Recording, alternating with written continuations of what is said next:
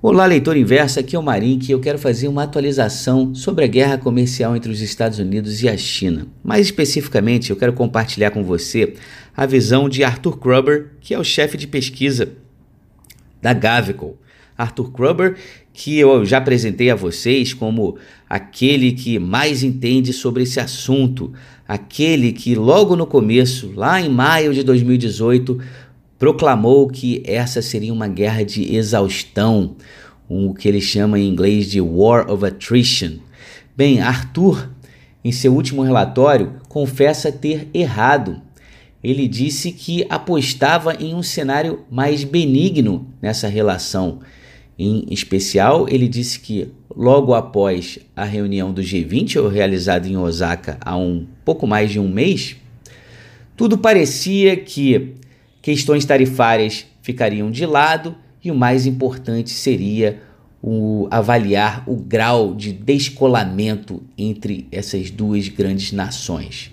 Em particular, ele se referia ali a disrupções na cadeia de suprimentos global. Mas não foi bem assim que ocorreu. Tivemos né, uma delegação americana indo a Pequim, especificamente Minutin e Lighthizer, que relatos nos dizem que saíram de lá frustrados. Na verdade, dizem que os chineses levantaram da mesa. Os americanos, inconformados com a postura, com a lentidão, é, com, vamos dizer, simplesmente frustrados com os chineses que parecem não conseguir honrar nem com uma exigência simples relacionada a venda de fentanil, esse opioide que vem causando desgraça nos Estados Unidos. E os chineses, frustrados com a postura americana de impor tarifas. Eles queriam que os americanos removessem tais tarifas para que eles pudessem, de fato, avançar. Relatos ainda nos né, é, relatos discutidos na CNBC apontam para uma narrativa de que Minutin e Lighthizer voltaram a Washington, se reuniram com Trump, junto com, é, com outros representantes do governo, e que Trump, de forma unilateral, decidiu impor tarifas de 10% adicionais sobre 300 bilhões de dólares de produtos importados da China. Vale ressaltar que os Estados Unidos importa aproximadamente 500 bi, 500 e alguma coisa, e 250 bilhões já já estavam já sendo tarifadas em 25%.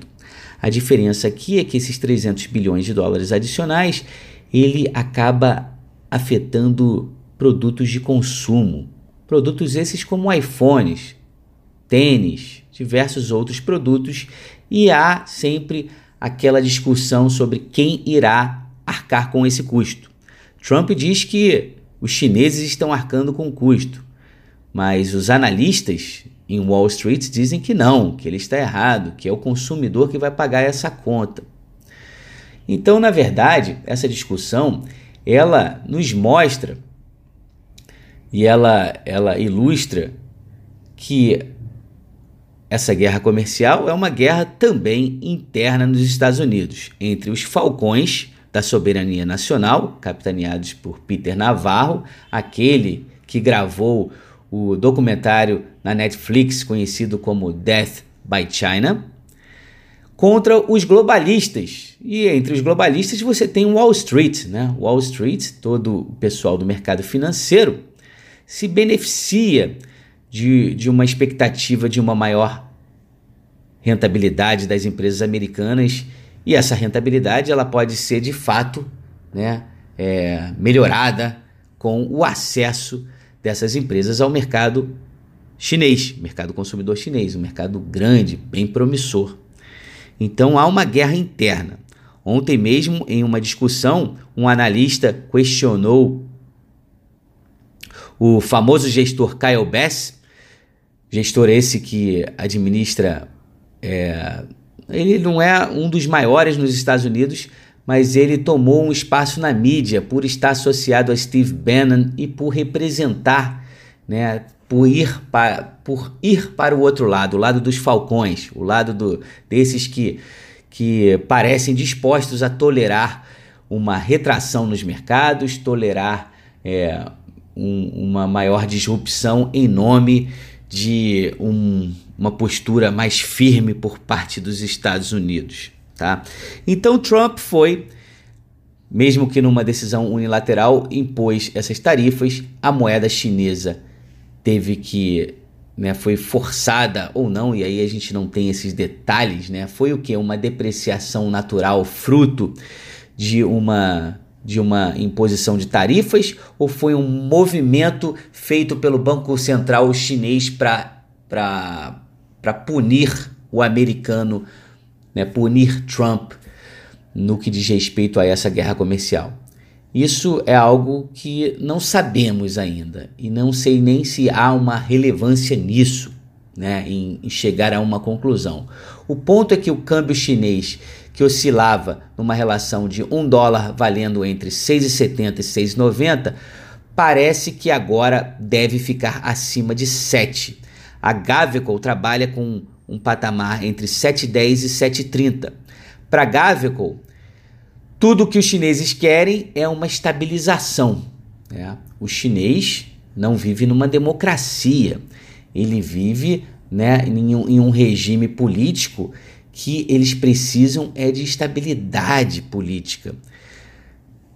Já falei nos outros podcasts, né? a gente fez, na verdade, aqui 30 anos, é, não faz muito tempo, do aniversário do massacre na Praça da Paz Celestial, praça de Tiananmen Square. Né? Ali, aquele movimento ali de rebeldia por parte dos estudantes chineses, aquilo ali representou um grande problema para o Partido Comunista. E aquela, aquela rebeldia, ela foi, foi motivada em grande parte por uma inflação que estava rondando pela casa de 20% na China. A inflação é normalmente o grande causador de disrupções.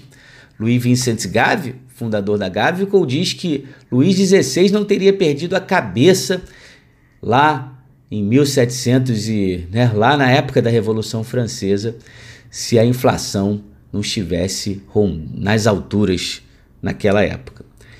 Então temos aí um cenário entre falcões e global, globalistas, os falcões ganhando, temos a depreciação da moeda chinesa, temos a China sendo declarada como manipuladora do câmbio, algo que foi evitado por 15 anos. Diversos né, presidentes americanos cogitaram isso, mas ninguém teve a coragem de fazer de esse movimento, embora esse movimento em si não traga muitas repercussões. Parece que há um processo investigativo, algumas pequenas sanções, mas afeta em muito né, a confiança dos mercados.